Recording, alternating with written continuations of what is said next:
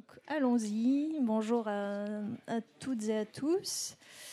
Et rebonjour à ceux qui étaient là ce matin. Donc euh, on a le, plaisir d'avoir un dialogue. Enfin, c'est plutôt un monologue ponctué de mes, de mes remarques et de mes questions de Yves Citon. Donc, Yves Citon, vous êtes professeur à l'Université Paris 8, Saint-Denis, professeur de littérature et médias. Et avant ça, vous étiez... Euh, professeur de littérature, vous êtes spécialiste de littérature du XVIIIe siècle ce qui peut être utile pour euh, analyser les représentations du réel, même au XXIe siècle évidemment.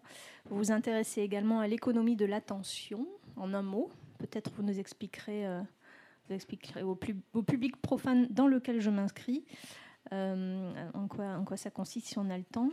Votre dernier livre s'intitule Médiarchie. Et alors la présentation de, l'éditeur sur, ce livre est, m'a interpellé. L'éditeur dit, à moins que ce soit vous qui ayez écrit la quatrième de couverture, mais. Euh, Peut-être, oui. Non, ça dépend. Vous avez de la chance, parce que moi, j'ai pas toujours cette chance-là. Plus que les peuples ou les individus, ce sont les publics formés par les médias qui sont les substrats de nos régimes politiques.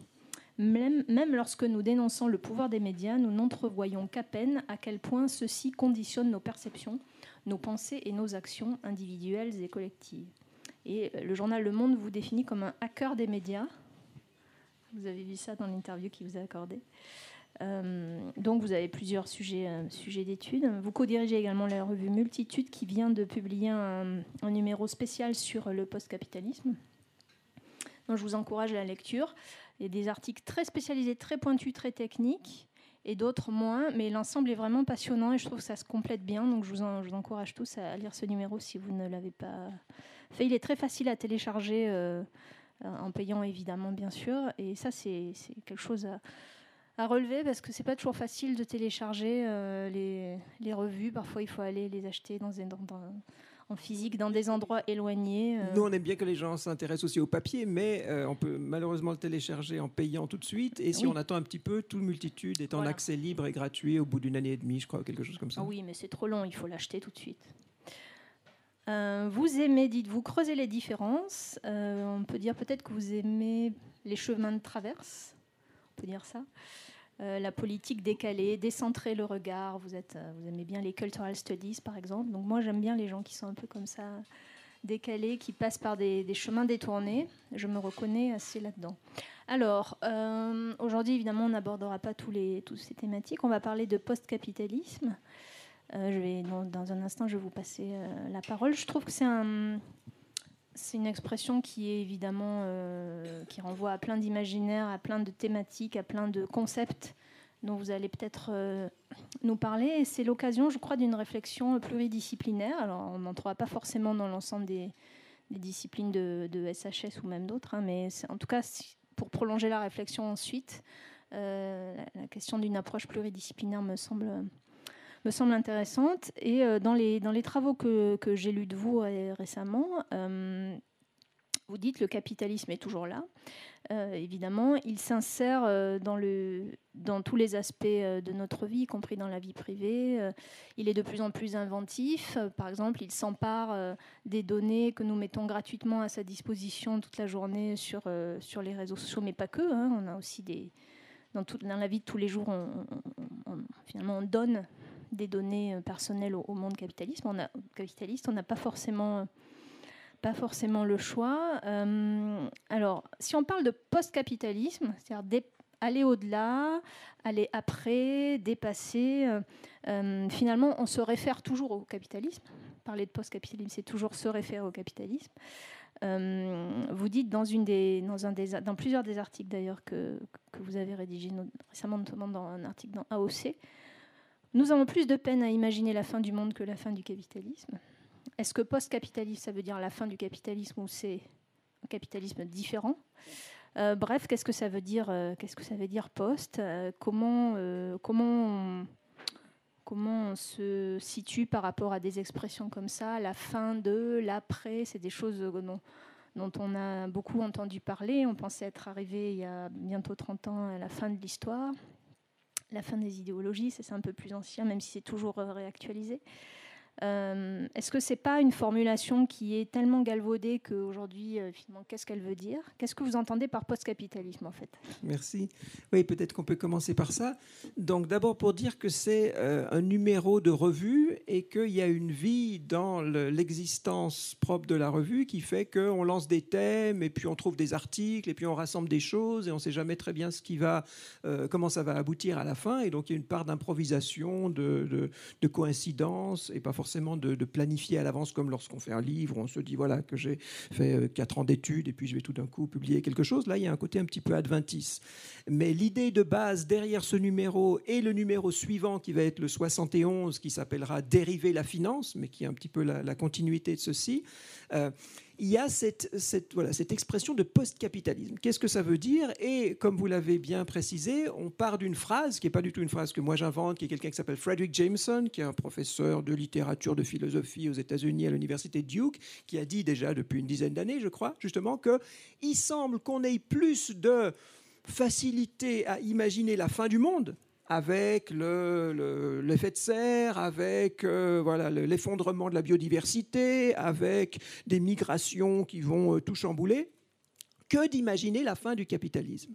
Euh, donc on part de ça et on se dit, bah, tiens, ça veut dire quoi d'imaginer un moment ou une ère post-capitaliste? Ça pose un des problèmes qui est le post.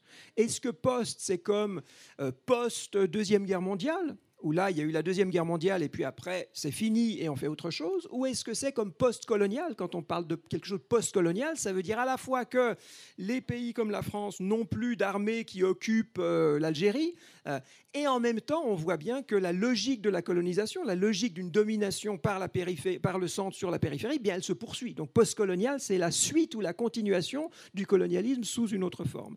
Donc d'abord de problématiser, comme vous le disiez, ce post. Est-ce que c'est après que le capitalisme se sera effondré, on commencera à respirer Ou est-ce que c'est, on va être dans des moments post-capitalistes comme post-coloniaux où il en reste quelque chose qui va prendre d'autres formes? Et par rapport à cette question, je dirais qu'on a pris deux partis pris qui font peut-être la spécificité de, ces deux numéros de revue. Premièrement, ne pas faire une équation entre post-capitalisme et utopie. L'idée, ça serait de se dire, il me semble l'idée commune, et ici on parle beaucoup d'utopie, j'ai vu dans ces, dans ces journées, c'est de se dire, ben, un autre monde est possible. Et quand on dit un autre monde est possible, ça veut dire qu'il y a le monde du capitalisme, et puis on va faire une sorte de rupture, et on va voir quelque chose de radicalement différent. Et ça, c'est toute la pensée utopique qui est absolument nécessaire, qui est belle, qui nourrit plein de transformations sociales et dont on parle beaucoup ici. C'est pas ce qu'on essaye de faire avec ce numéro-là. On essaye plutôt de se demander qu'est-ce qui se passe d'ores et déjà maintenant à l'intérieur du capitalisme qui le fait fuir qui le fait sortir de lui-même, qui fait que euh, euh, il faut imaginer des ruptures absolues, tant mieux, mais on peut aussi regarder ce qui se fait, pas seulement fermer les yeux et rêver d'un autre monde, ça, ça serait le moment utopique, mais regarder précisément comment le capitalisme fonctionne, comment le capitalisme fonctionne au moment où on dit qu'il est en train de triompher plus que jamais, il s'impose sur toute la planète, euh, l'idéologie qui était celle de quelques pays riches a l'air de vouloir coloniser, y compris la Chine, pays euh, censément communiste, etc. Donc on vit le triomphe du capitalisme, et nous, ce qu'on essaye de regarder, c'est des points où ce triomphe soit pourrait se retourner contre lui, soit montre déjà des points de fuite où peut-être qu'on est en train de muter vers autre chose. Et c'est plutôt en termes de mutation du capitalisme vers alors soit une autre forme de capitalisme, soit quelque chose qui ne pourrait pas se résumer à du capitalisme qui va nous intéresser. Et dernière remarque préliminaire, après on rentrera dans, des questions plus précises si vous voulez, euh, il y a une autre thèse qu'on a essayé d'éviter. Donc la première thèse, un autre monde est possible, ça veut dire on ferme les yeux et on rêve à autre chose. Non, on regarde le capitalisme et on voit en quoi il est en train de se, de se, de se rendre un petit peu déliquescent, de se ruiner lui-même. Euh, donc peut-être de laisser place à autre chose depuis son intérieur. Deuxième thèse qu'on a voulu éviter, c'est la vieille thèse aussi vieille que le marxisme qui consiste à dire le capitalisme va s'auto-dépasser les rapports de production entre le prolétariat et les capitalistes, ils vont arriver à un tel degré de tension que ça va s'auto-dépasser vers le socialisme, le communisme, etc. Et finalement, c'est une, évolution que nous, qui avons la science de l'histoire, nous annonçons et qui va être inéluctable. C'est pas ça qu'on essaye de dire non plus. On essaye de comprendre en quoi le capitalisme, tel qu'il se développe maintenant par la finance, par toute une série de, de, de radicalisation ou d'absolutisation de sa logique, laisse déjà la place ou euh, pose déjà des, bases pour quelque chose d'autre du capitalisme qui pourrait non pas venir d'un extérieur absolu, mais de son développement propre et qui pourtant n'est pas du tout inéluctable. Ce n'est pas, pas une ordre de savoir scientifique où multitude annonce que le capitalisme va s'auto-dépasser. On n'en sait rien. On essaye de repérer des bouts où ça pourrait se passer. Alors après, on peut, on peut rentrer dans des questions concrètes. Quels sont ces domaines où de l'intérieur de ce qu'on considère ou de ce qu'on peut considérer comme le triomphe du capitalisme, il y a des symptômes, il y a des transformations, il y a des mutations dont on peut rêver, espérer, faire que ça nous fasse sortir de certaines logiques capitalistes? Et là, on a euh, Anthony Mazur et Guillaume Helleux qui ont contribué au deuxième volume, au 71, qui n'est pas ici, qui ont fait quelque chose, par exemple, sur les crypto-monnaies, sur les blockchains, dont on pourra peut-être parler tout à l'heure comme oui, exemple. Oui, mais on peut, on, peut y aller maintenant, parce qu'en fait, euh, même quand on cherche à créer des nouvelles... Euh, des nouvelles solidarités ou des nouvelles chaînes de valeur, finalement, le capitalisme revient par la fenêtre. C'est un petit peu ça. Tout à fait. Hein, c'est pour ça que. Inventif je crois, mais je ne me rappelle plus, je crois qu'on a mis un point d'interrogation. Oui, on a mis un point d'interrogation à prix post-capitalisme parce que moi, je ne sais pas si j'y crois. Hein, je ne sais pas si j'y crois sous cette forme-là. C'est plutôt des, des, expérimentations de pensée, c'est plutôt des curiosités, c'est plutôt de se rendre attentif à un certain nombre de choses, de nouveau des choses qui se font maintenant, des choses qui se font dans plein de, lieux séparés ou qui se font à une échelle tellement diffuse et tellement massive comme la finance qu'on a de la peine à l'identifier comme telle. Donc là, un des paris aussi, c'est de se dire, d'habitude, quand on pense les alternatives au capitalisme aujourd'hui, vous, je ne sais pas, mais moi, je pense l'Azad. Je pense Notre-Dame-des-Landes, je pense Tarnac, je pense, voilà, ça c'est des vraies alternatives au capitalisme. Et tant mieux, c'est merveilleux ce qui s'y fait, c'est pas du tout pour, euh, pour euh, critiquer, euh, qu'on fait ce numéro, mais on ne parle pas de, des ZAD ici, on parle par exemple, ou dans le prochain, on va parler de la finance. En quoi est-ce que la finance, qui est vraiment le monstre supérieur qui domine toute cette logique capitaliste actuelle, en quoi on peut essayer de percevoir à l'intérieur de ça des mutations d'ores et déjà post-capitalistes? C'est ça qui nous plaît, et c'est pour ça qu'on met un point d'interrogation derrière, parce que c'est très bizarre. On en que je sache, il y a très peu de gens qui en parlent en France. Il y a quelqu'un qui s'appelle Michel Feher qui a fait un beau livre sur la, société des investis, euh, je crois, dont on pourrait parler un petit peu tout à l'heure aussi. Donc il y a des pistes, mais il me semble que là, on est vraiment en train de, d'ouvrir des, des modes de pensée qu'on importe en partie de, euh, de, New York. Il y a quelques penseurs qui travaillent là-dessus. En Australie aussi, en fait, la, moitié des textes viennent d'Australie, de, de, féministes australiennes, l'autre de, de, théoriciens, plus ou moins des médias new-yorkais. Et c'est de ce côté-là qu'on se dit que peut-être quelque chose comme des pensées post-capitalistes peuvent se, déployer. Alors on reparlera des... Euh, ça marche, oui.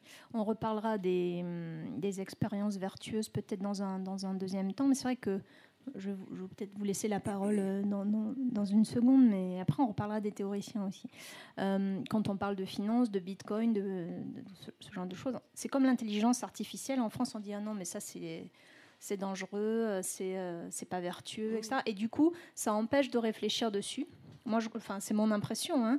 Euh, c'est pas forcément si technique ou si compliqué que ça, même si évidemment il faut, il faut s'y pencher. Mais j'ai l'impression que dans notre pays, on met très vite un couvercle sur ces, sur ces questions-là. Et je ne sais pas si le parallèle avec l'intelligence artificielle vous parle, c'est peut-être un peu éloigné de notre sujet, mais on dit oh là là, c'est dangereux, c'est pas, c'est la machine va nous, va, nous dominer, la finance va nous dominer, et du coup ça, ça ça nous dédouane de, réfléchir et de problématiser ça, alors que le secteur privé marchand non régulé, lui, a très bien compris euh, euh, l'avantage qu'il pouvait en tirer. Alors, comme je ne connais rien, je vais, euh, je vais peut-être vous passer le micro, si vous pouvez nous en parler peut-être je fais juste un tout petit cadrage là-dessus et après je vous laisse volontiers la parole. Euh, donc par rapport alors, à l'intelligence artificielle, et c'est là-dessus que vous êtes plutôt expert, et par rapport à la finance, il me semble qu'un des gros problèmes, et c'est une des choses contre lesquelles on essaye de lutter depuis euh, multitude exit depuis les années 2000, enfin depuis l'an 2000, donc ça fait 18 ans qu'on fait cette revue, et à chaque fois on essaye de se dire... Euh, essayons au moins un petit moment de suspendre le jugement ou de ne pas condamner tout de suite à savoir, oui, il y a des choses qui nous déplaisent fortement, oui, il y a des choses auxquelles on est épidermiquement allergique, comme tout le monde. Euh, Oui, moi, un de mes grands amis, c'est Frédéric Lordon, et Frédéric Lordon passe son temps à montrer en quoi la finance, tout le dispositif euh, financier est une aberration, est une injustice, est une saloperie, euh, qu'il faut tous les pendre. Euh, et moi, je suis très d'accord avec Frédéric Lordon, c'est très beau ce qu'il dit. Et là, simplement, on essaye d'amener un autre point de vue. Pas pour dire qu'il a tort, il connaît ça beaucoup mieux que, que moi, en tout cas, mais pour dire il y a peut-être une autre vue possible sur ce qui est en train de se passer à travers la finance et cette autre vue possible, elle nous dit que la finance est non seulement un appareil de capture, qui fait qu'on se fait tous pressuriser, qu'on se fait tous exploiter par une logique qui euh, donne de l'argent aux actionnaires plutôt qu'aux travailleurs. Oui, ça c'est tout à fait vrai. Mais la finance, c'est aussi un symptôme de transformation sociale beaucoup plus profonde, ou alors peut-être beaucoup plus superficielle, mais tellement diffuse et superficielle qu'il y a quelque chose à sentir. Et donc là, un des articles, après je vous laisse la parole, un des articles, c'est quelqu'un de très bizarre, vous parliez de pluridisciplinarité, c'est quelqu'un qui s'appelle euh, Randy Martin, qui était d'abord un spécialiste de danse, de chorégraphie et de danse, donc qui a pensé le mouvement, et qui a pensé la politique à partir du mouvement, et l'économie et la finance à partir du mouvement, et qui a fait un très beau livre qui s'appelle Knowledge Limited, euh, hein, la, connaissance euh, SA comme société anonyme, dans lequel il parle de logique sociale euh, des dérivés financiers, logique sociale des dérivés financiers. Et ces produits dérivés de la finance, vous savez, où en gros vous faites un pari sur le fait que dans six mois, le prix du pétrole aura un petit peu monté ou un petit peu baissé, ou sur le fait que dans deux ans, il y aura des inondations de nouveau à la New Orleans. Hein, plus ou moins n'importe quoi, vous pouvez faire des paris, spéculer là-dessus et sans beaucoup de fonds propres, hein, avec très peu d'argent, vous pouvez voilà, jouer. C'est une sorte de, casino généralisé sur des risques, sur des potentiels, sur des transformations à venir.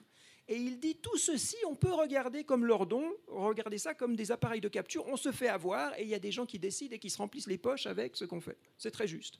Mais c'est aussi peut-être juste de se dire, tout ça, c'est une sorte de mécanisme très complexe où des affects, hein, des émotions, des savoirs, des anticipations, des jeux, des calculs, des jeux de pouvoir euh, reflètent une certaine perception de quoi? Une perception de la valeur en un âge où la valeur, on ne sait pas ce que c'est. On n'a pas de critères consensuels, on n'a pas de critères qui fonctionnent pour nous dire qu'est-ce que c'est que la valeur. Et donc on tâtonne tous pour essayer de savoir ce que, qu'est-ce que quoi vaut aujourd'hui, qu'est-ce que ça pourra valoir demain, et tout cette espèce d'immense nuage spéculatif, bizarroïde, malodorant, financier, c'est une façon d'essayer de produire quelque chose comme de la valeur, ou de produire quelque chose comme une assurance pour euh, espérer que tout va pas s'effondrer demain matin. Donc la production, enfin les, les mécanismes d'évaluation, les mécanismes assurantiels, c'est une façon de rendre compte de ce que fait la finance et c'est une logique sociale tout autant qu'un appareil de capture. Donc ça, c'est un propos très général sur la finance. Mais la finance un petit peu euh, à l'ancienne, avec des bourses, avec des gens qui investissent, avec des fonds de pension, etc. Un autre domaine, une autre, façon de regarder, et je finis juste mon, logique, mon développement, pourquoi est-ce que ça serait post-capitaliste? Ce que j'allais vous demander en fait. Voilà. Donc, euh, j'ai été jusqu'au bout, sauf euh, j'ai retenu le dernier bout. Donc, si on parle de logique sociale, c'est que des gens comme Randy Martin et des anthropologues comme Arjuna Padurai et toute une série justement de, penseurs qui se voient dans des cercles un petit peu particuliers, mais surtout, c'est pas inintéressant qu'il y ait des anthropologues là-dedans, euh, ils nous disent, bah, c'est une façon qu'a la société de penser la valeur au-delà ou en deçà de la propriété privée telle que nous la connaissons dans le système capitaliste hérité, disons, du 18-19e euh, siècle. Et ce que montrent à la fois les crises financières de 2008, mais finalement, si on fait attention, toutes les crises financières, c'est que la propriété privée, l'appropriation privée par des phénomènes, que ce soit euh, posséder une usine, euh, posséder un capital euh, de machine ou investir dans des choses plus abstraites et financières, ça ne tient pas. Périodiquement, on a besoin des États. Hein. Qu'est-ce qui s'est passé en 2008-2009 Les États ont dû intervenir très très fortement pour sauver tout le système qui était en train d'imploser. Et donc, ce qu'on a connu, mais depuis les, bulbes de, de tulipes au XVIIe siècle, c'est la privatisation des profits et la socialisation des pertes. cette socialisation des pertes, c'est ce qui a fait vivre le système financier.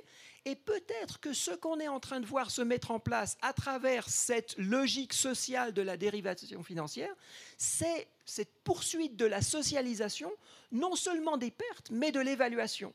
Et il y aurait peut-être un petit pas qu'il faudrait fournir à la fin, qui serait de socialisation directe des profits. Et donc, en regardant la finance comme une logique sociale, on voit des potentiels qui ouvrent vers, de nouveau, un dépassement de la logique capitaliste fondée sur la propriété privée vers autre chose. Alors après, on pourrait revenir sur tout ce que le système financier est en train de saper dans nos conceptions de la propriété privée. Vous savez, quand vous faites du speed trading où des, actions s'échangent en quelques fractions de secondes, ça veut dire quoi la propriété privée? Ça veut dire quoi? Vous êtes propriétaire de quoi? Lorsqu'on investit vos fonds dans des trucs qui circulent tellement vite ça, hein, C'est tellement abstrait que ça ne veut plus rien dire. Donc on est en train de saper la propriété privée, non seulement avec Notre-Dame-des-Landes, où les gens se battent contre les CRS pour dire on refuse d'avoir notre petit lopin de terre que l'État nous, nous donne à nous en tant qu'individus, on veut une propriété collective de Notre-Dame-des-Landes. Donc là, il y a une façon de saper la ou d'attaquer euh, ce préjugé de la propriété privée, mais peut-être que la finance, très différemment, le fait aussi. Et peut-être que quelque chose comme les crypto-monnaies dont peuvent nous parler Anthony, et, Mazur et Guillaume Helleux, peut-être que c'est aussi quelque chose qui propose une fuite euh, à partir de mécanismes financiers vers autre chose. Alors justement, voilà, je vous passe le, vous passe le micro euh, pour que vous puissiez enfin pouvoir expliquer. Euh. merci Yves. Juste pour, pour préciser, donc c'est bien numéro double en quelque sorte multitude. Hein, le 70 post-capitalisme, point d'interrogation, et numéro 71 apparaît dans un mois, si je ne fais pas erreur, euh, dérivé à la, finance. Donc ça arrive bientôt. Euh, donc moi, pour me présenter, je suis maître de conférence euh, en design à Toulouse-en Jaurès, et Guillaume Melleux est architecte. Du coup, on a écrit l'article de ce point de vue-là. On n'est ni économiste, ni sociologue, ni, ni, ni autre. Donc c'est plutôt une curiosité sur ce thème-là qui nous intéressait, et une invitation de Yves Citon. Il y avait déjà un autre article, donc je crois qu'il est dans le 71 également, qui propose une expérience à la croisée de l'art et de l'économie, en quelque sorte, qui vise à j'ai plus les auteurs. Robin Hood, c'est ça? Alors, il y avait Robin Hood et maintenant ça s'appelle Economic Space Agency. Et ECSA, e ECSA, Economic Space Agency, qui est un collectif à la fois d'universitaires, de financiers, voilà, c'est un truc très très hétérogène de gens qui essayent de monter une plateforme de collaboration par smart contract que vous allez nous expliquer. Voilà, c'est ça. Et du coup, on a voulu, euh, bah, dans cet article, faire une sorte de complément. Et euh, il y avait plusieurs axes. Un, axe qui était quand même l'invitation principale, c'était un article de vulgarisation technique en langue française sur les technologies blockchain et les crypto-monnaies. C'est pas tout à fait pareil, vous m'excuserez de, ce raccourci de parole. Euh, il n'y avait pas d'article, tout simplement, qui, expliquait précisément en français comment fonctionnait ça. On parle beaucoup des usages, d'implications sociales, politiques et écologiques. Donc on voulait vraiment être précis là-dessus. Et d'autre part, de, se demander, bah, c'était comme l'invitation, euh, le, titre du dossier en tout cas, est-ce que dans ces logiques, euh, alors qui à la base viennent du milieu crypto-anarchiste, mais qui assez vite se sont fait récupérer par, la finance dans ce est le plus néfaste, est-ce que dans ces logiques techniques, on pourrait faire autre chose que, que les dérives de la finance, notamment avec les technologies de, contrats intelligents, enfin smart contracts, qui ne sont pas liés au Bitcoin mais à l'Ether, qui est un protocole et non pas seulement une monnaie, donc qui propose potentiellement des redistributions euh, automatisées. Euh, voilà, donc on peut en faire tout et n'importe quoi. Est-ce que là-dedans, on pourrait faire autre chose? Je résume ça très rapidement, mais Guillaume, peut-être tu peux compléter. Euh, sur l'aspect technique, peut-être pas, parce que sinon ça risque d'être très long. Mais euh, c'était pour qu'on parlait justement du post-capitalisme et des utopies. Ce qui nous intéressait aussi, qu'on n'a peut-être pas vraiment développé, c'était le fait que Bitcoin, pour le coup, c'est la première réelle utopie qui fonctionne et qui a une réelle concrétisation, en fait, qui a vraiment été montée, mais qui, comme l'a dit Anthony, a été rattrapée très très très vite par le capitalisme. Et euh, d'ailleurs, c'est Washington ou Chicago, la bourse de Chicago, qui avait lancé des dérivés et des produits de futur euh, sur Bitcoin, c'est-à-dire qu'on parie euh, sur la météo du Bitcoin euh, sur l'avenir. Donc c'est là où on voit que même les plus belles utopies ont réussi à être vraiment réalisées sur un monde existant et pas sur un monde qu'on aurait complètement rasé, elles se font quand même rattraper par, par l'existant. Et ça, c'était la question aussi que vous aviez tout à l'heure est-ce qu'on peut savoir que ces choses qu'on imagine comme post-capitalistes ne vont pas se faire rattraper, récupérer par le capitalisme, qui a une capacité énorme justement à tout refagociter? Euh, bah, c'est pour ça qu'il y a un point d'interrogation. Hein. Ce qu'on essaye de dire, c'est qu'il y a une sorte de frontière euh, et que sur cette frontière, eh ben, ça peut partir du côté du Bitcoin qui se fait récupérer ou ça peut partir du côté, alors je ne sais pas si Ethereum euh, sera un petit peu différent ou si ce qu'imagine le ECSA, ça a véritablement un potentiel de, ailleurs. En conclusion, voilà, on, on énonce plusieurs risques, déjà limites techniques, notamment la, ce qu'on appelle la scalabilité, la, montée en puissance. Qu'est-ce qui se passe si vraiment ça, change d'échelle à un niveau colossal? On ne sait pas trop ce qu'il en sera, notamment de la consommation énergétique, même si euh, des progrès euh, euh, se font jour. Et puis il y a un autre enjeu qui est un petit peu différent, mais sur le rapport au temps, qui, est intéressant, qui fait écho à un précédent numéro de multitude sur les chronopolitiques, étant donné que là, on pourrait imaginer bah, faire un référendum sur chaque mini-projet de loi en France de façon quasiment gratuite, ou alors faire, se, faire, verser un salaire à la seconde. Des choses qui sont possibles et qui changeraient complètement la société. Donc c'est une première question. et la deuxième question, qu'on pose, c'est aussi le, risque ou euh, les, implications d'un enregistrement global, puis au niveau seulement des transactions financières, mais de tout ce qui fait nos vies, dans leurs affects, leurs sensibilités, etc., qu'on peut inscrire dans des registres potentiellement infalsifiables. Donc là, qu'est-ce qui se passe si on arrive dans une société euh, du total record? C'est le titre de l'article, hein, total record, euh, voilà, de faire un enregistrement globalisé et sûr avec à la fois le côté utopique, parce que ça permettrait de faire des contrats intelligents qui permettent en quelque sorte de court-circuiter la valorisation financière, la valorisation capitalistique. Donc c'est le côté où voilà, on peut se sortir par le haut de, problèmes actuels. Et le, côté dystopique qui est peut-être lié à ça, qui fait qu'on pourrait euh, connaître tout ce qui se fait à partir d'un record, d'un enregistrement central. Et là, c'est un petit peu la Chine, ce qui est en train de se faire en Chine avec le, le coefficient de moralité. J'en ai un d'ailleurs. Mais euh, oui, ce qu'on voulait dire, c'est que justement, quand on explique que la blockchain va vraiment révolutionner le monde, ce qui est un premier fait qui, je le pense effectivement, mais on a toujours tendance à teinter ça un peu d'utopie. Et nous, c'est vrai qu'on a essayé de faire peut-être un peu plus dystopique en expliquant, OK, on va y aller, mais euh, tout ce qu'on a parlé de chronopolitique ou chrono-économique, quand on sera débité euh, les factures, tout sera débité au millième de seconde, que les salaires vont être débités au millième de seconde, tout ça, on va arriver sur une, complètement une rupture du rapport au temps où avant on payait au mois, euh, mensuellement, annuellement. Et il y, a tout cet aspect-là qu'on a voulu un peu décrire un peu brièvement sur, ce, sur cet aspect en fait vers quoi on va. Et, dernier point, au final, on répond bah, peut-être que des futurs post-capitalistes sont possibles, à condition que euh, les chercheurs ou citoyens, en fait tout le monde, s'intéressent de près à ces techniques, parce qu'on peut parler des implications tant qu'on veut, mais si on ne sait même pas comment ça fonctionne, même de façon basique, je pense qu'on tourne en rond. Donc c'est pour ça que l'article, il me semble, est, utile en langue française. Mmh. Sinon, voilà, on, parle de quoi? Donc ça, c'est peut-être mon côté euh, philosophie des techniques ou, euh, ou, matérialiste. C'est à un moment donné, revenons, revenons aux choses, quoi. revenons au fonctionnement, aux machines, au hardware, au logiciel, et arrêtons de spéculer dans le vide. Merci beaucoup pour votre intervention. Et c'est tout l'enjeu le, tout le, du dossier, c'est justement ça. Essayons de comprendre ce que c'est que les produits dérivés. Euh, on peut très bien les condamner pour plein de raisons, mais essayons aussi de comprendre euh, et pour voir quels sont les potentiels, soit de danger, soit d'émancipation possible. Alors justement, est-ce que vous pouvez nous donner un exemple euh, aussi précis que possible d'un mécanisme de régulation pris en charge par les, les, pouvoirs publics ou par les citoyens, je ne sais pas, en tout cas qui échappe au marché non régulé euh, de, euh, pour, en faire un système vertueux. Quand vous dites, euh, par exemple, un prélèvement automatique pour financer je ne sais quelle action sociale, par exemple, je parle très naïvement, est-ce que vous auriez un exemple de, régulation qu'on pourrait... Le premier aspect qui est le plus facile à comprendre, c'est l'optimisation. C'est-à-dire faire ce que l'on fait aujourd'hui en mieux, c'est-à-dire en moins cher, en plus rapide, en plus économique et en plus sécuritaire. Donc ça, c'est l'application la plus, on va dire, basique et premier degré de l'application de la blockchain. Et ça, les applications, il y en a des, centaines.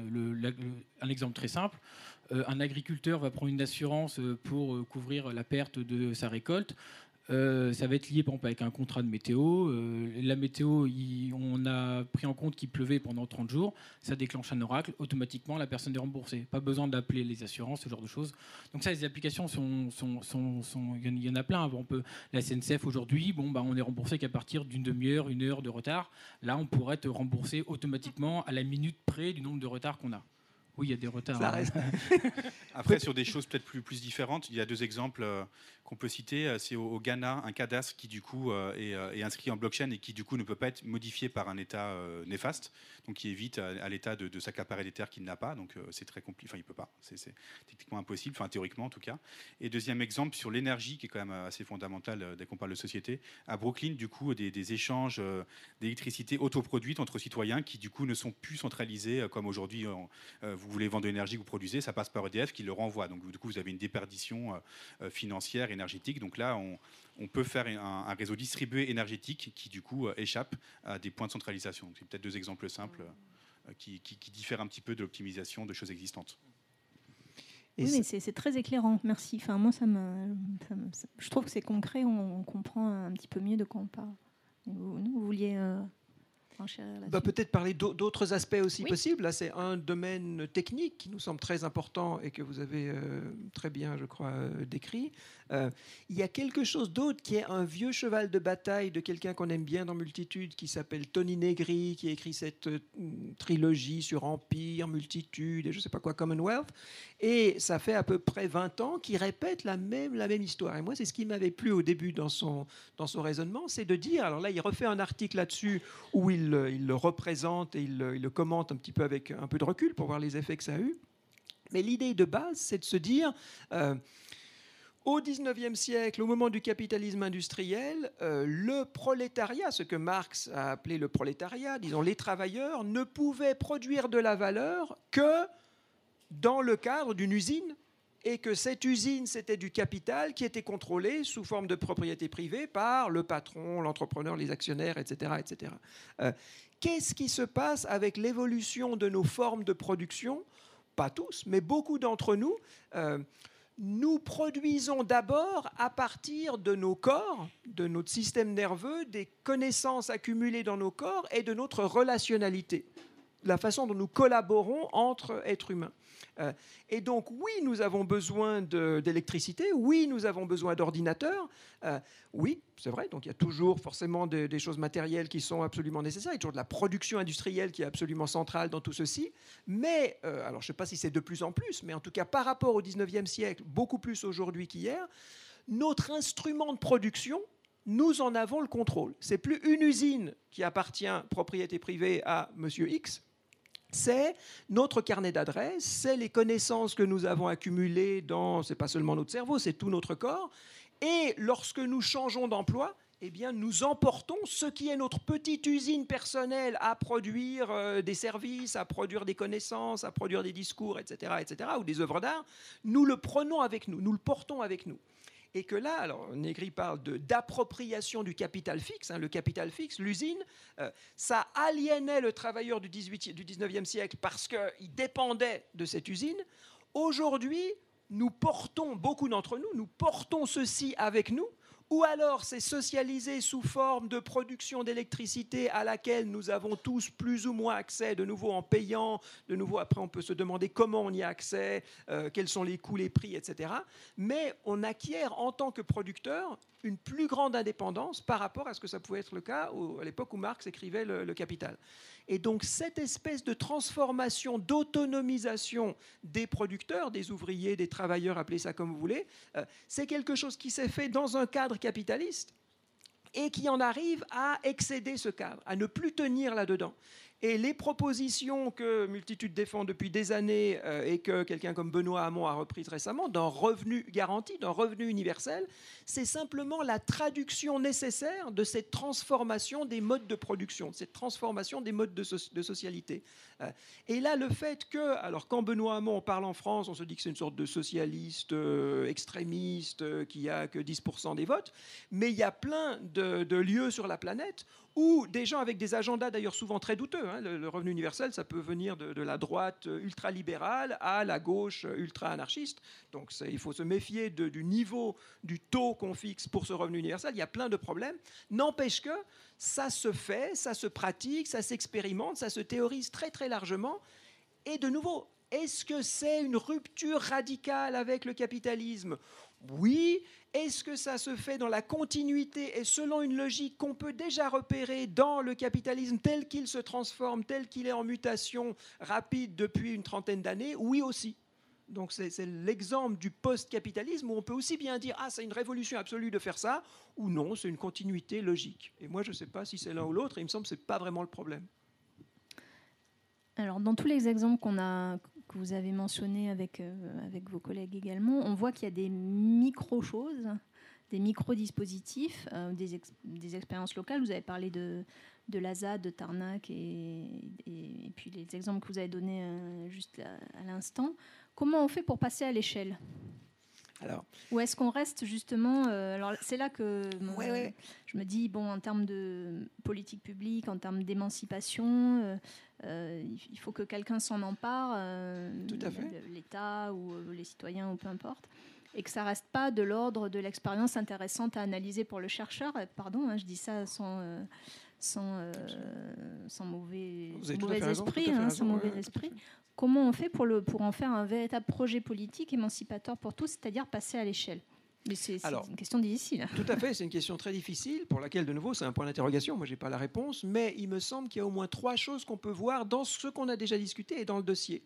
D'une part, euh, ce que vous nous avez fait entrevoir à travers les crypto-monnaies ou les blockchains, euh, il me semble que c'est déjà un, une potentialité de passage à une échelle beaucoup plus large de ce qui se faisait avec les monnaies alternatives. Hein, que ce soit en Argentine, que ce soit dans des quartiers, que ce soit dans, des villes, à l'échelle d'une ville, on sait plus ou moins faire des monnaies alternatives et une sorte de, entre le troc et la monnaie nationale. Voilà, on imagine des choses, des échanges de services, etc. Un des enjeux possibles de, ce, que vous, ce que vous analysez, c'est justement d'étendre ça. On n'a pas besoin d'être sur le même lieu, de se connaître, d'être des voisins pour pouvoir faire ça. On peut par les réseaux, par les blockchains, par le numérique, étendre ça beaucoup plus loin. Donc là, il y a déjà un truc très concret d'échelle où, en gros, qu'est-ce que ça fait? Ça contraint de la confiance à une échelle qui dépasse nos connaissances de, voisinage et de mitoyenneté. Donc ça déjà, un passage à l'échelle, il est possible là. Euh, un autre passage à l'échelle, lorsque je parlais de revenu universel garanti, justement, une décision politique faire que là, tout d'un coup, si euh, Hamon est élu demain matin, et eh ben peut-être que, et s'il est un petit peu plus radical que ce qu'il était à la fin, peut-être que quelque chose peut se passer à l'échelle d'un territoire ou d'une nation comme la France. À mon avis, ça ne va pas se faire au niveau français, il faudra que ça se passe plutôt au niveau européen ou autre, mais là, on voit bien qu'il y a des, revendications politiques qui pourraient faire passer à l'échelle. D'autre part, lorsqu'on parle de la finance, Justement, moi, ce qui me semble intéressant, c'est à la fois de penser et on, a justement quelqu'un qui, s'appelle euh, Catherine Gibson, je crois, qui vient, c'est une des Australiennes, qui parle des pratiques de commoning, de mettre en commun, pas seulement le commun ou les communs comme l'eau de mer, l'air, la diversité biologique, etc. Ça, on peut se dire c'est des communs naturels dont nous héritons. C'est très important d'en parler. Mais l'expression anglaise de commoning, c'est dire que c'est nous, humains aussi, qui entretenons, qui faisons ce commun ou c'est commun. Euh, et là, en général, on, pense ceci à l'échelle petite. Je parlais des ZAD tout à l'heure, c'est voilà, tel lieu, euh, on défend ce territoire, on défend un mode de production qui soit soutenable, mais c'est toujours localisé. Euh, et ça, c'est très important de le faire. Essayez de penser les produits dérivés de la finance dans une logique post-capitaliste ou dans une logique justement d'un commun bizarroïde, mais d'un commun en train de se faire à travers les formes les plus, euh, les plus malsaines peut-être de l'appropriation capitaliste, c'est justement de passer à l'échelle. Parce que s'il y a quelque chose qui nous domine à l'échelle planétaire aujourd'hui, c'est, alors ce que vous parliez tout à l'heure d'économie de l'attention, il me semble, ça serait de dire, on peut appeler ça le capitalisme attentionnel. Qu'est-ce que ça serait que le capitalisme attentionnel? Ça serait de dire que de plus en plus, depuis, mettons, quatre siècles, mais de plus en plus rapidement, depuis, mettons, trois décennies, euh, tout se met en place pour que nos attentions d'individus soient euh, alignées sur un critère qui est le critère de, du profit actionnarial. On voit les, réformes qu'est en train de mettre en place M. Macron, à la suite de Mme Thatcher, à la suite de plein de gens euh, avant lui. Euh, il me semble que la logique qui est là derrière, c'est que nos attentions s'alignent. Il faut être attentif. Moi, j'enseigne dans une université, on me dit il faut professionnaliser les, gens. Qu'est-ce que ça veut dire professionnaliser les gens? Ça veut dire les étudiants. Ça veut dire il faut que ce qu'ils apprennent, ça puisse être aligné sur les, les demandes ou les besoins du marché de l'emploi Et le marché de l'emploi, il est dominé, il est orienté par les actionnaires qui investissent dans telle entreprise plutôt que telle entreprise. Donc c'est un petit exemple de cet alignement universel, général, planétaire de toutes nos attentions sur un seul critère qui est le, profit actionnarial. Donc ça, c'est la finance qui le fait quand même. C'est la finance qui est tout en haut. Et ça, c'est l'échelle la plus grande que moi je peux concevoir pour la politique planétaire. Euh, se dire que à ce niveau-là, il se passe des choses qui nous explosent entre les mains comme en 2008, qu'on ne comprend pas très bien, comme cette histoire de speed trading, euh, qui remet complètement en cause ce que c'est que la propriété privée, qui remet complètement en cause ce que c'est qu'une entreprise.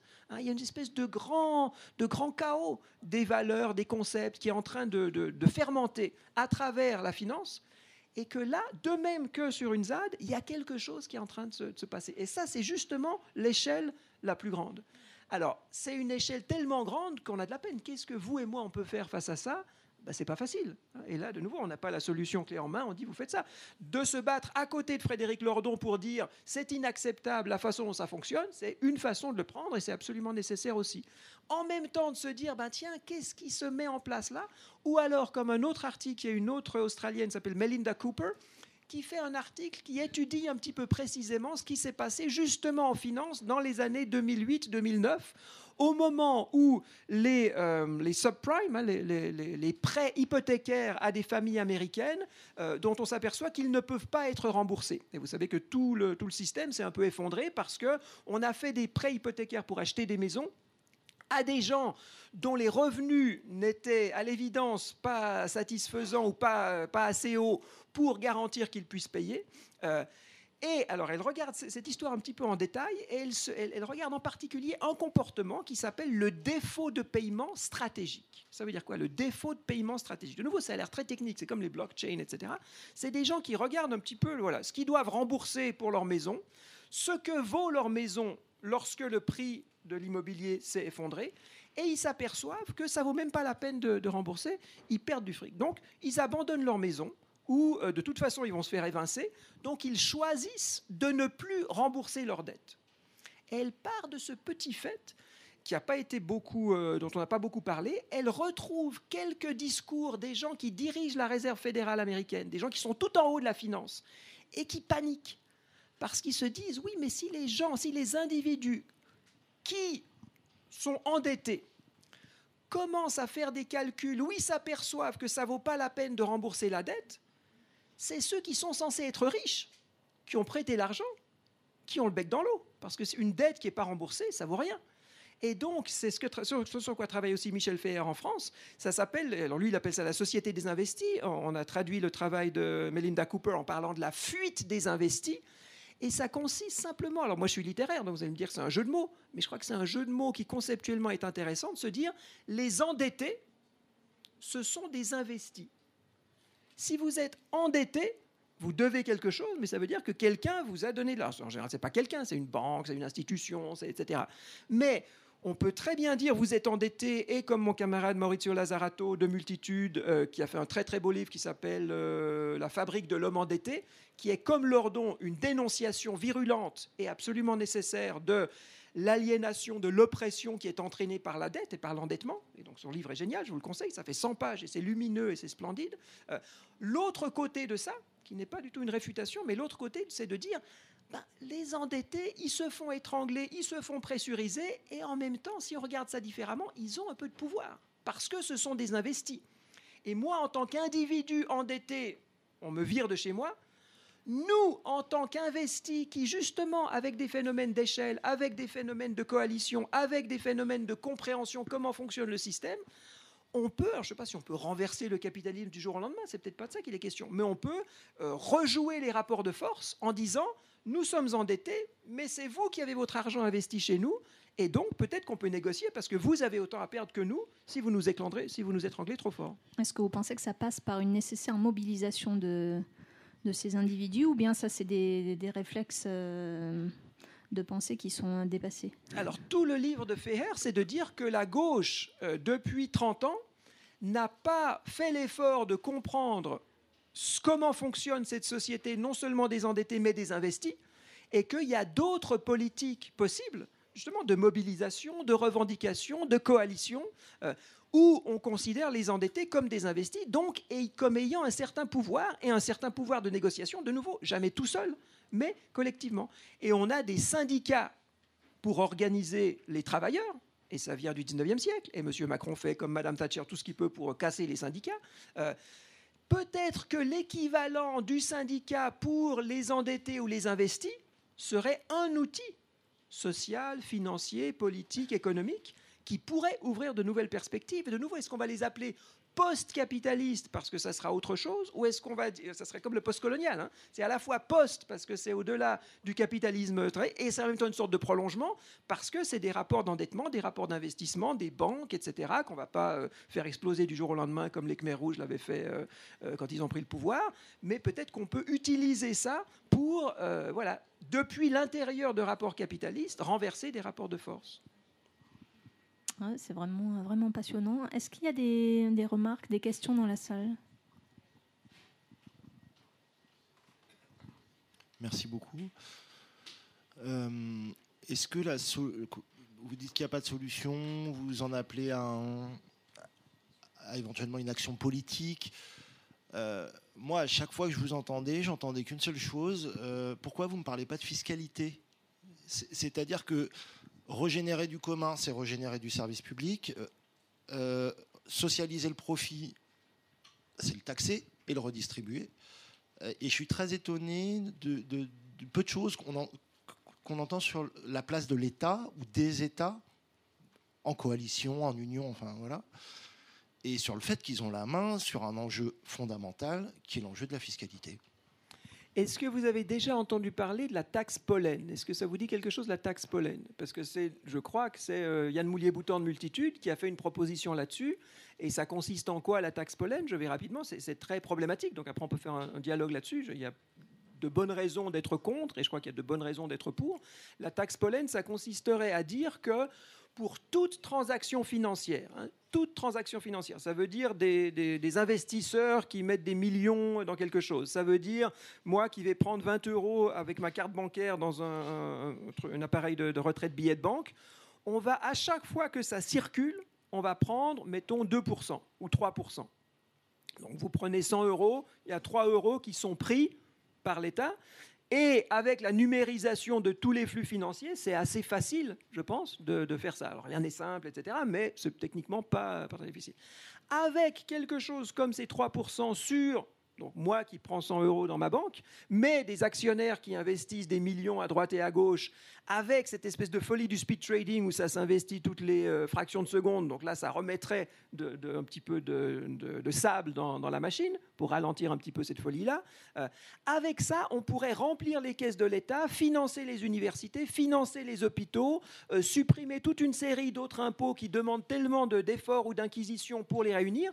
Donc il y a une proposition concrète que, moi je ne suis pas économiste, que Yann Moulier-Boutan, en fait, il a repris l'idée de quelqu'un d'autre, dont maintenant forcément j'ai oublié le nom, mais ce n'est pas son idée à lui, il essaye simplement de la reprendre, euh, qui essaye de lancer des calculs et qui essaye de dire, ben voilà, il y a quelque chose qui serait relativement indolore, euh, qui remplirait les caisses de l'État pour financer des services publics dont évidemment nous avons besoin.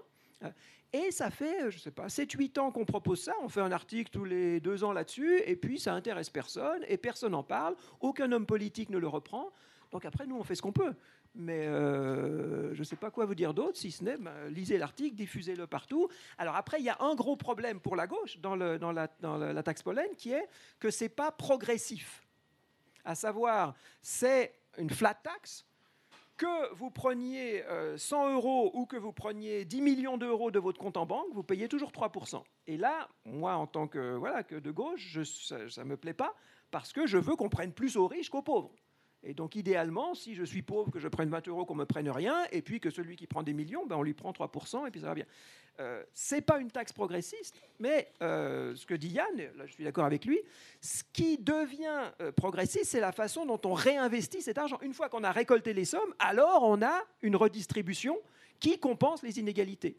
Donc ce qu'il y a d'un petit peu euh, révulsant pour une tradition de gauche de dire que c'est une flat tax, un impôt proportionnel et pas un impôt progressif, il me semble qu'on peut le compenser lorsqu'on utilise cet argent qui est rentré dans, les caisses de l'État. Mais oui, c'est une très très bonne remarque.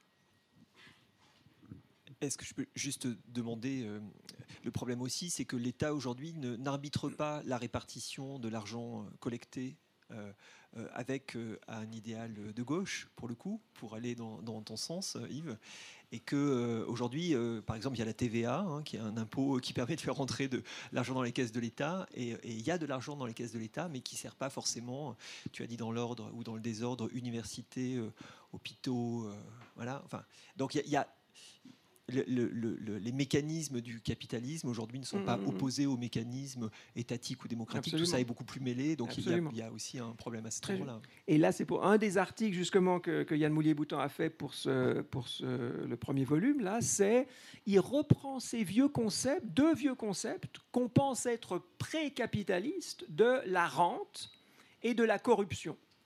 Et euh, ce que nous dit le discours libéral depuis, moi j'ai étudié le XVIIIe siècle, les physiocrates au XVIIIe siècle, euh, et ceux qui ont euh, après corrigé ou, amélioré les physiocrates pour l'économie qui est devenue classique et le, le, libéralisme, le néolibéralisme contemporain, c'est de dire, alors, vous avez des sociétés un petit peu primitives ou alors mêlées, où vous avez de la corruption, à savoir que le pouvoir politique contrôle ce qui se fait et se remplit les poches grâce à son pouvoir politique. Et puis vous aviez des systèmes de rente où parce que vous étiez propriétaire du terrain, mais sans rien faire du tout, vous aviez de l'argent qui vient chez vous parce que le paysan il vous donne de, l'argent pour simplement louer le terrain qu'il cultive, mais en fait c'est lui qui bosse, c'est des commerçants qui diffusent, et puis vous faites rien, vous êtes planté dans votre fauteuil et vous recevez de l'argent, vous êtes rentier. Euh, en fait, on peut très bien reprendre ces concepts censés être pré-capitalistes de la rente foncière et de la corruption parce que le marché, ça serait justement un facteur de transparence. Hein. Tous les prix, le marché, tout ça, c'est fait pour que euh, par la compétition, tout soit mis dans la transparence la plus grande et donc qu'il n'y ait plus que la corruption dans les pays totalitaires. Euh, en fait, qu'est-ce que c'est que le lobby? Qu'est-ce que c'est que faire du lobbying Qu'est-ce que c'est que, alors vous parlez du fonctionnement des médias tout à l'heure, comment fonctionnent les médias aujourd'hui qui contrôlent la façon dont l'information circule largement, massivement parmi nous, si ce n'est une logique, et une logique d'abord commerciale, où c'est de l'argent qui vous permet de, alors directement ou le plus souvent très très indirectement, mais néanmoins de conditionner ce qui circule? Donc là, c'est bien une logique où, euh, alors on n'appelle pas ça de la corruption, hein, le lobbyisme, non, c'est des gens qui informent les députés à Bruxelles ou euh, les parlementaires sur ce qui serait de l'intérêt de la France, des entreprises françaises, etc. On ne dit pas que c'est de la corruption, mais on pourrait très bien le nommer comme ça. Euh, Facebook, on ne dit pas que c'est des rentiers, mais de facto, Facebook, c'est de la rente. Ou Google, c'est de la rente, à savoir que ça a été le droit des premiers occupants alors, ce n'est pas d'occuper un territoire déjà constitué comme le Canada, c'est un territoire qui se constitue, que sont les réseaux. Donc, on constitue des réseaux. En même temps qu'on les constitue, on se les approprie. Et une fois qu'on a eu le, qu'on les, les, a constitués et qu'on se les a appropriés, on a le droit du premier occupant avec des effets de réseau qui font que maintenant c'est très difficile, moi, de lancer ma petite start-up et de dire que je vais concurrencer Facebook. Peut-être que ça va marcher, mais peut-être que ça va être difficile parce que Facebook était là avant.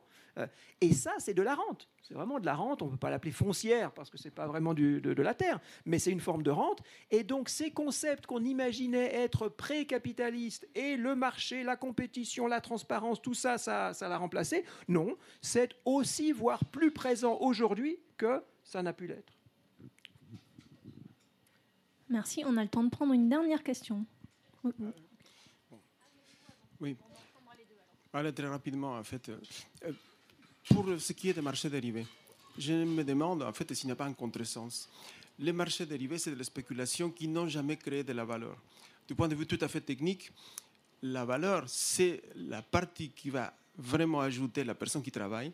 La spéculation, c'est faire un pari sur quelque chose dans lequel on va ajouter de la monnaie et on va par ailleurs ponctionner les gens qui ont effectivement créé de la valeur. Je précise ça parce que, bon, d'abord, compter sur les socialistes, il me semble franchement euh, presque de la boutade. Hein. Compter sur, je, tiens à le dire, c'est de la boutade. Pourquoi? Parce que si on comprend en fait que la, la finance mondiale, c'est de la spéculation, qu'on va créer des bulles qui, in fine, il va s'agir à la fin, quand elle va exploser, de mettre de l'argent public, le travail socialisé pour les sauver. D'ailleurs, Frédéric Lordon, il, dit tout à fait comme moi, d'ailleurs même avant moi, et beaucoup plus avant que moi, qu'il faut le laisser crever la bouche ouverte. Pourquoi? Parce que ce qu'il s'agit de sauver, c'est la vie des gens. La vie des gens, et ça c'est beaucoup plus post-capitaliste.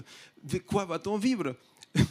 On va vivre de quoi? Dans les systèmes capitalistes dans lesquels on essaye de trouver des aménagements, on va spéculer comme eux, mais il faudrait que tout le monde s'y mette. Ce n'est pas comprendre la manière dont les gens réagissent, pensent, réflexionnent dans une société capitaliste. C'est-à-dire qu'il faut essayer, dès qu'il y en a cinq qui crèvent avec leur maison, il va y en avoir un qui va essayer de les racheter à bas prix. Et ça, c'est vraiment aujourd'hui ce qu'on appelle l'aliénation des temps modernes, de comprendre que on va raisonner avec les pensées des dominants. Donc, tout simplement. Et donc, à partir de ce moment-là, si on n'a pas compris que c'est une aliénation de penser que ce truc-là crée de la valeur, on n'a pas vraiment compris comment ça fonctionne le capitalisme. Donc, on n'est pas on est à des années-lumière de sortir de ce système capitaliste et penser à un post-capitalisme. Je pense que Frédéric Lordon, parce que vous l'avez nommé, il est beaucoup plus près de sortir de ça. Parce qu'il dit qu'il faut les laisser crever et il faut sauver la vie des gens, tout bêtement. Je, je tenais à le dire. Merci beaucoup. Euh, donc moi, comme je vous disais, j'essaye de euh, faire que ce que nous disons ne soit pas incompatible avec ce que dit Frédéric Lordon et avec ce que vous dites, jusqu'à un certain point. Hein. parce qu'il y a un point, je crois, de désaccord, et moi je le formule parce que je ne prétends pas avoir la, réponse. Euh, ce qui est implicite dans ce que vous dites, c'est que on peut faire une frontière relativement claire entre ce qu'on appelle généralement l'économie réelle, je produis des patates, je mange des patates, ça fait des calories, je crève pas de faim. Et puis l'économie spéculative, j'achète un produit dérivé, je ne sais pas très bien à quoi ça correspond, ça se rebundles, hein, ça fait des sortes de faisceaux de machin, je sais pas. Et moi, je ne suis pas sûr que si je prends un scalpel et que même le plus grand expert puisse dire, bah tiens, ça à gauche c'est réel et à droite c'est spéculatif. Je, et c'est pour ça que je, une des choses dont je parlais, c'était le, problème de définition même de la valeur. Pour vous, vous implicitement, si, j'ai bien compris ce que vous dites, la valeur, c'est la valeur travail. Il y a de la valeur à partir du moment où on a mis de l'énergie, de l'attention, des calories humaines dans la production de quelque chose il me semble que ça, c'est très, très vrai, mais c'est une définition de la valeur. Il y a toute une série de choses, en particulier si on s'ouvre à l'écologie, où il y a des choses qui ont de la valeur pour nous, que nous n'avons pas produites, nous humains, comme telles, et pourtant auxquelles nous devons attribuer de la valeur pour pas les dilapider, où c'est pas vraiment de la valeur travail directement qui va pouvoir être mise. Il y a plein de phénomènes. De nouveau, si on était tous qu'à manger des pommes de terre, ça marcherait bien mais regardons un petit peu ce que nous, il faut qu'on coupe, hein, où nous mettons de la valeur, des valeurs esthétiques, des valeurs relationnelles, des valeurs, hein, ce qu'on fait dans un festival d'art, dans de la musique, les nuits sonores.